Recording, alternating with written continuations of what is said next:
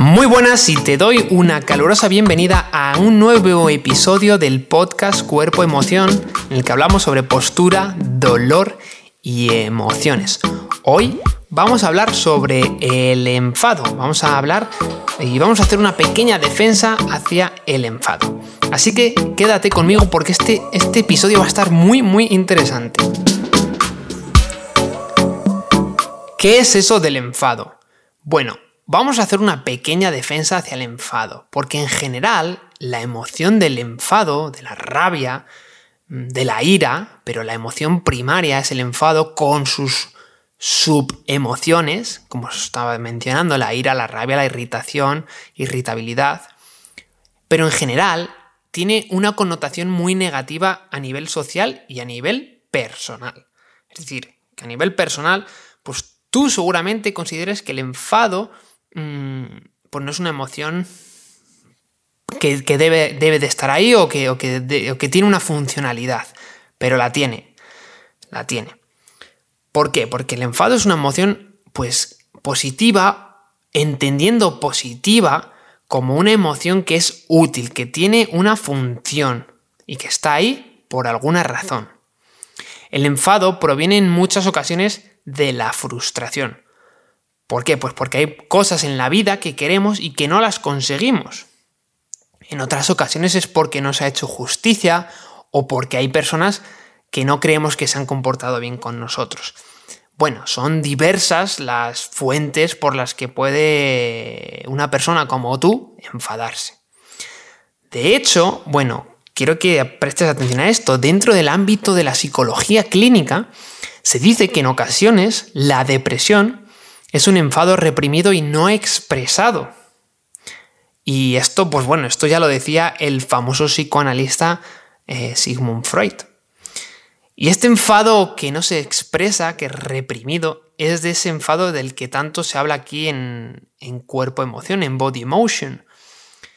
Y es muy importante que establezcas una relación con ese enfado no con el reprimido, porque, bueno, sí, bueno, sí, con el reprimido, porque si está ahí tienes que empezar a expresarlo, porque si no, lo que sucede, y esto es algo muy común, es que acabamos enfadados con nosotros mismos, nos vamos quitando autoestima poco a poco, nos vamos autodestruyéndonos, como con pensamientos negativos, con pensamientos destructivos, con un diálogo interno poco compasivo, con un diálogo interno poco amable, y esto al final se traduce en conductas, en comportamientos que no son para nada beneficiosos para nosotros.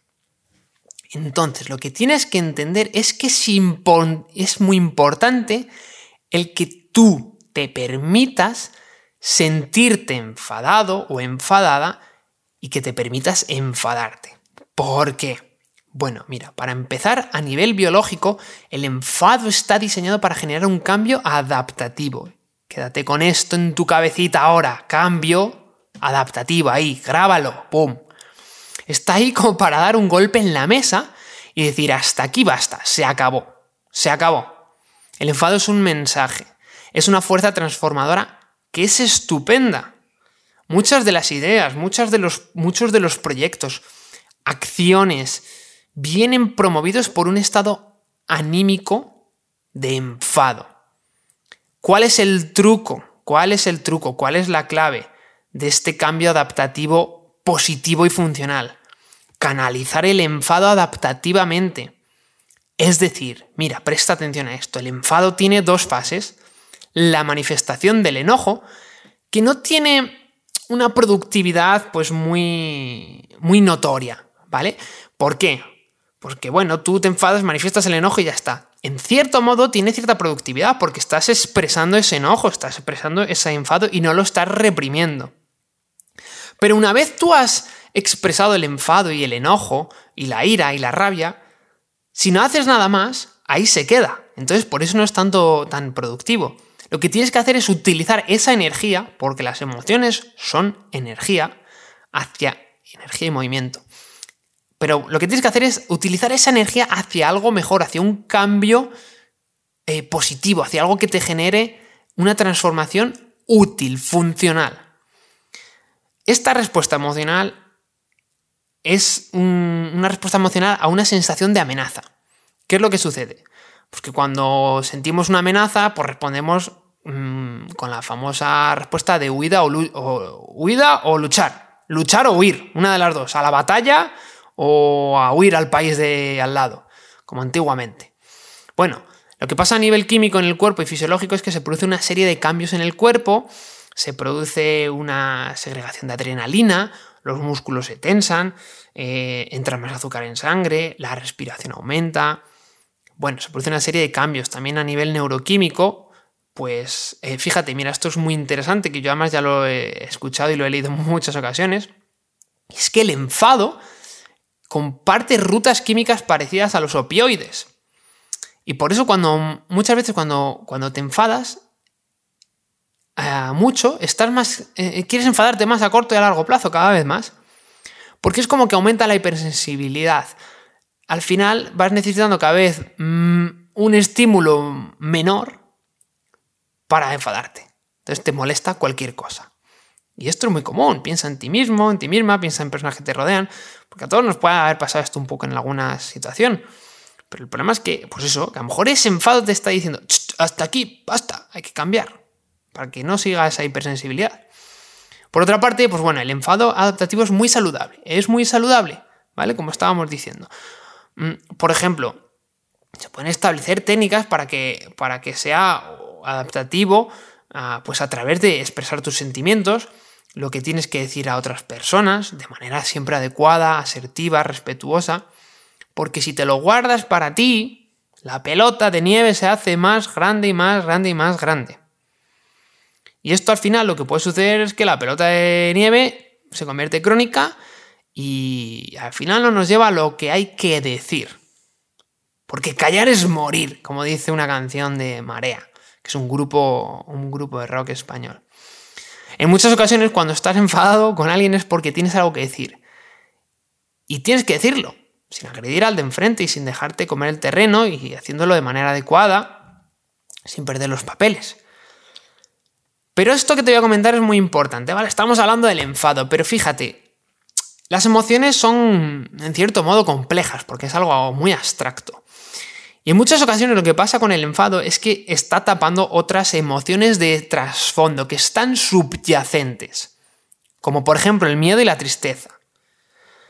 Ejemplo, te enfadas con tus hijos porque tienes miedo de que, se, de que les pase algo y te enfadas. O bien te enfadas porque tienes pena pero no quieres manifestar la pena. Claro, a lo mejor el mensaje que te está mandando el enfado es, siente la tristeza, llora, expresa la pena. Lo primero para gestionar esto es autoescucharnos, para saber si hay una emoción subyacente o no. Y esto hoy en día es mm, difícil en ciertos ámbitos, en ciertas personas, por muchos factores, porque la sociedad corre, porque no tenemos tiempo para parar, porque vamos como pollos sin cabeza. Y porque muchas veces mm, es una cuestión individual, no tienes voluntad de escucharte, de pararte, porque eso lleva un esfuerzo, lleva un tiempo, tienes que tener un tiempo para ti, un espacio, pensar, reflexionar. Pero lo que tienes que entender es que muchas veces, mm, si no hay una emoción subyacente, pues a lo mejor es por, algo más simple, ¿no? Porque alguien ha transgredido ciertos límites y tienes que ser asertivo. Mm, pero si esto no es eh, el origen, pues tienes que mirar a la esfera emocional y a ver qué pasa, qué pasa por ahí con otras emociones. Mira, cuando estamos irascibles, lo más, probable, es que realmente sí que sepas por qué estás enfadado o enfadada. Y algo que es muy común, que sucede es lo siguiente. Me enfado, tú te culpas, porque el enfado tiene mala fama, de hecho, puede pasar incluso que te culpen por enfadarte. Y eso te puede generar frustración.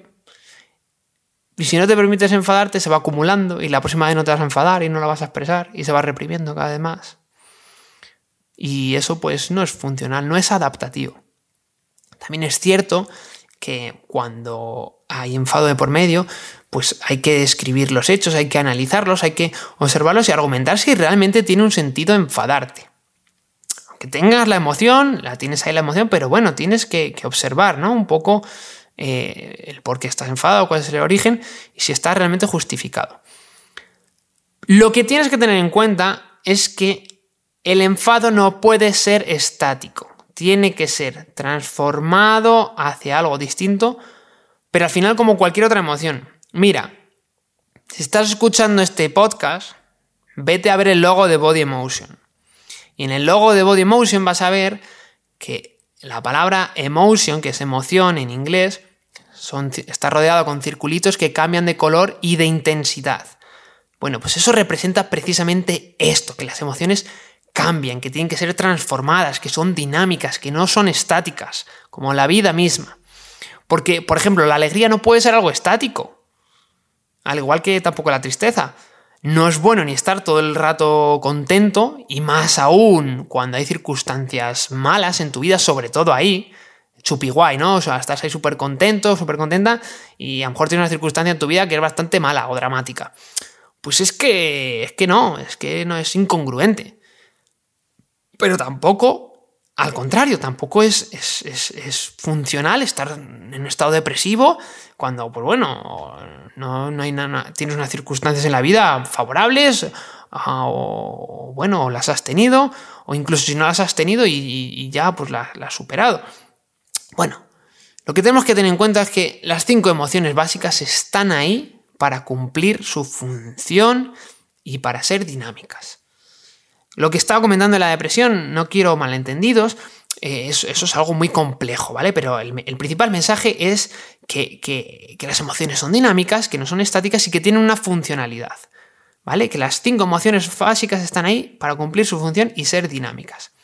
Claro, en ocasiones eh, se van a, estados no funcionales, como una depresión no constante y crónica, pues es que eso es algo que no es funcional. No está siendo del todo adaptativa esa emoción. Por ejemplo, vamos a aquí vida real. Si estás en pareja con tu jefe, con tu pareja, con tu jefe, y hay algo que te molesta o te ha molestado o te ha sentado mal, tienes que hablarlo, hay que comunicarlo. Hay que cambiar algo ya, hay que pedir un cambio. El enfado está hecho para cambiar con cierta prontitud. Si estoy enfadado es porque quieres cambiar algo. La emoción es movimiento, es cambio. Y, esto pues, pues eh, es importante porque nos metemos en temas de comunicación. La comunicación es muy importante y aquí entran la comunicación, la capacidad que tienes de comunicación, de, utilizar las palabras de manera adecuada, la capacidad mm, que tienes de, bueno, interpersonal, intrapersonal. Esto es muy importante. Pero al final, la emoción es cambio y es que hay que cambiar algo. Y ya lo decía el psicoanalista Carl Jung, que decía que para transformar algo hay que reconocerlo, hay que verbalizarlo y expresarlo, no reprimirlo para poder transformarlo con acción. Entonces, bueno, ¿cómo, cómo manifiesto el enfado? A través de la comunicación, ¿no? ¿Cómo, cómo se manifiesta el, enfado? Mm, pues hay que hacerlo con una una manera asertiva, que no sea violenta, que no sea con gritos, porque eso no es adaptativo. Pero hay que comunicarlo. Y aquí vamos a poner un, ejemplo después de estas dos claves que te voy a decir, ¿no? Mm, vamos a poner un ejemplo de la vida real. Pero tienes, tienes que hacerlo con dos claves que son importantes. Uno, que el enfado sea comprendido, entendido y transmitido, no para imponer sino para negociar, para buscar un punto en común, para buscar una solución. Esto es muy importante porque ahí entra el ego de por medio. ¿Vale? Y lo segundo es que hay que buscar el momento adecuado. No todo se puede hablar en cualquier momento. Esto es muy importante. Hay que saber buscar el momento adecuado. Y esto, pues claro, requiere ciertas habilidades. Pero en la vida real vamos a poner un ejemplo aquí claro. Es decir, tú imagínate. Tú imagínate que te. Mm, bueno, lo, más típico con, la, con la pareja. Imagínate que estás cabreada porque tu pareja no te saca la basura y es que la cocina, pues últimamente estás tú ahí siempre recogiendo y tal. Y vas a tu pareja y le dices, mira cariño, es que, es que eres un desastre, la, la, la, cocina está hecha un desastre y es que por tu culpa de que no sacas la basura nunca, pues la cocina está así y es que al final es que, es que, es que mm, te importa la relación una mierda. Bueno, pues mira, es, ese tipo de comunicación mm, denota enfado ¿Vale? Pero es una comunicación totalmente destructiva. O sea, porque se está culpando a la persona, porque, bueno, se está llevando a, otra frontera que es la de la pareja. Mm, no es proactiva, no es constructiva. Segunda parte. Eh, mira, cariño, me siento bastante frustrada y un poco enfadada e irritada porque porque es que, a ver, me da la sensación de que últimamente la basura siempre la saco yo y, joder, pues mira la cocina como está. Yo te pido un poco de colaboración, por favor, porque es que si no, esto al final nos va a afectar a los dos en la relación y, joder, pues, pues bueno, tenemos que intentar mantener esto a flote y estar a gusto el uno con el otro. Así que, por favor, mm, te pido, te pido que la próxima vez pues que, tengas un poco, que las próximas veces tengas un poco más de atención y colabores un poquito, ¿vale? bueno, pues hombre, no sé tú qué piensas, pero vamos, yo prefiero que me, que me lo digan del segundo modo. ¿Por qué? Porque además al final eh, esto está, está siendo comunicado sin que explotes. Es una comunicación bastante eficaz. Si yo te empiezo a hablar como te hablo al principio y encima te grito, pues te vas a poner a la defensiva y vas a tratar de eh, evitar una conversación, mm, se va a cerrar el canal de comunicación y no se va a encontrar un punto en común y no va a ser constructivo. Hay que tratar de comunicar con tranquilidad, aun a pesar de estar enfadado o enfadada, para entrar y para entrar en ese estado, pues bueno, hay distintas técnicas con las que puedes cambiar tu fisiología. Mm, puedes respirar, hacer ejercicio físico, hacer yoga, distraerte e incluso hay quien recomienda tener sexo. El caso es que hay estrategias para reducir el nivel de enfado y de agresividad cuando tienes que expresar algo, cuando tienes que comunicar algo que te molesta y que te enfada. Pero no hay que reprimirlo. Y esto no quiere decir que lo comuniques de manera no genuina o de manera falsa, ¿no? Si estás enfadado, pues expresa el enfado con tu, a lo mejor con tu tono de voz también, con tus gestos, pero dentro de un límite, dentro de, bueno, pues de que haya un respeto, de que no haya voces, pero bueno, no vas a comunicar el enfado. ¡Ay! ¡Qué felicidad que estoy enfadado! Pues no, pues, pues es que es que no, es incongruente también. Es decir, es como lo que hablábamos antes. O sea, imagínate que es que, yo qué sé, te ha pasado una catástrofe, o sea, un drama de verdad, un drama de verdad, y vas feliz por la vida. Y mm, a los dos, tres días estás súper feliz. Pues hombre, es incongruente. Y ya te digo yo que tu emoción y, tu, y tu sabiduría interna te va a decir, eh, eh, ah, no, que esto no, que esto no hace match, que esto no hace... No, no pega, ni con cola. Bueno, pues esto es lo mismo. Mira, para cerrar, una recomendación. Hemos puesto aquí un ejemplo práctico. Un ejemplo práctico para que luego le des tus vueltas ahí en tu vida a día. Pero vamos a poner aquí una recomendación. Hazte tres preguntas. Cuando estés enfadado y cuando te hayas enfadado, hazte tres preguntas. Si lo que has sentido como una amenaza, ¿es esto tan grave? ¿Es realmente tan grave esto que estoy sintiendo como una amenaza? ¿Es tan trascendental? ¿Será tan importante dentro de cuatro semanas? ¿Diez años? Bueno. Eh, sobre todo quédate con el principio. ¿Es tan grave? ¿No? Porque a veces tendemos a terribilizar. No sé si existe esa palabra, pero a llevar las cosas a un extremo terrible cuando a veces no lo son. Hazte la segunda pregunta, ¿está justificado el enfado? Esto es muy importante porque ahí ya tienes que ser muy objetivo o muy objetiva. Tienes que salirte un poco de tu ego y ver las cosas como un como verde con antenas, como un alien con verde con antenas, a ver qué ha pasado tú. Objetivo. ¿Merece la pena? ¿Este enfado te lleva hacia una transformación, hacia algo positivo, hacia una adaptación buena? Bueno, ahí tienes que empezar a explorar. ¿Mejorarán las cosas con mi enfado? Esto es muy importante. ¿Van a mejorar las cosas con mi enfado? Si yo me enfado, ¿va a mejorar algo? Porque es muy importante saber gestionar el enfado y con quién te enfadas, porque el enfado es muy costoso energéticamente y reprimirlo más aún. Por eso las personas que están enfadadas están siempre cansadas, fatigadas, o una persona con, enfado crónico está reventada, o sea, es que no puede con su alma, eh, porque, porque es muy costoso energéticamente. Lo que hay que hacer es convertir el enfado en una fuerza creadora, que la utilices, que utilices esa emoción para ponerte manos a la obra, que una vez ha pasado ese enfado y la has expresado, sí, sí está muy bien, pero venga, acción, acción y, a llevar mm, a llevar esa emoción hacia algo, algo constructivo. para poder eso, seguir a, pues eso, y para, para, llegar a ese punto lo que tienes que hacer es preguntarte qué puedo hacer, qué puedo hacer que no, para que no vuelva a suceder, cómo puedo actuar de manera más inteligente la próxima vez, qué estoy aprendiendo, qué me ha enseñado esta situación, qué está bajo mi control, qué puedo hacer. Al final eso es un proceso de transformación y de crecimiento. Bueno, pues hasta aquí todo, 20 minutos que te he metido aquí la chapa. Ah, si has aguantado, te doy la enhorabuena, eso porque has estado entretenido. Y, si has aguantado aquí 20 minutos, eres una máquina. Muchas gracias, muchas gracias de todo corazón, de verdad. Si te ha gustado y, has encontrado este, este episodio eh, pues útil, por favor compártelo con tus más allegados, con las personas que más cerca tienes, para que esta información se transmita a más personas. Porque realmente creo que es, eh, que es constructiva, que es útil y que, que, es beneficiosa. Así que por favor, compártelo. Mi nombre es David El Coro Barrutia. Te mando un fuerte abrazo, un caluroso abrazo y nos vemos en el siguiente episodio. Muchísimas gracias. Muchísimas gracias. Muchísimas gracias.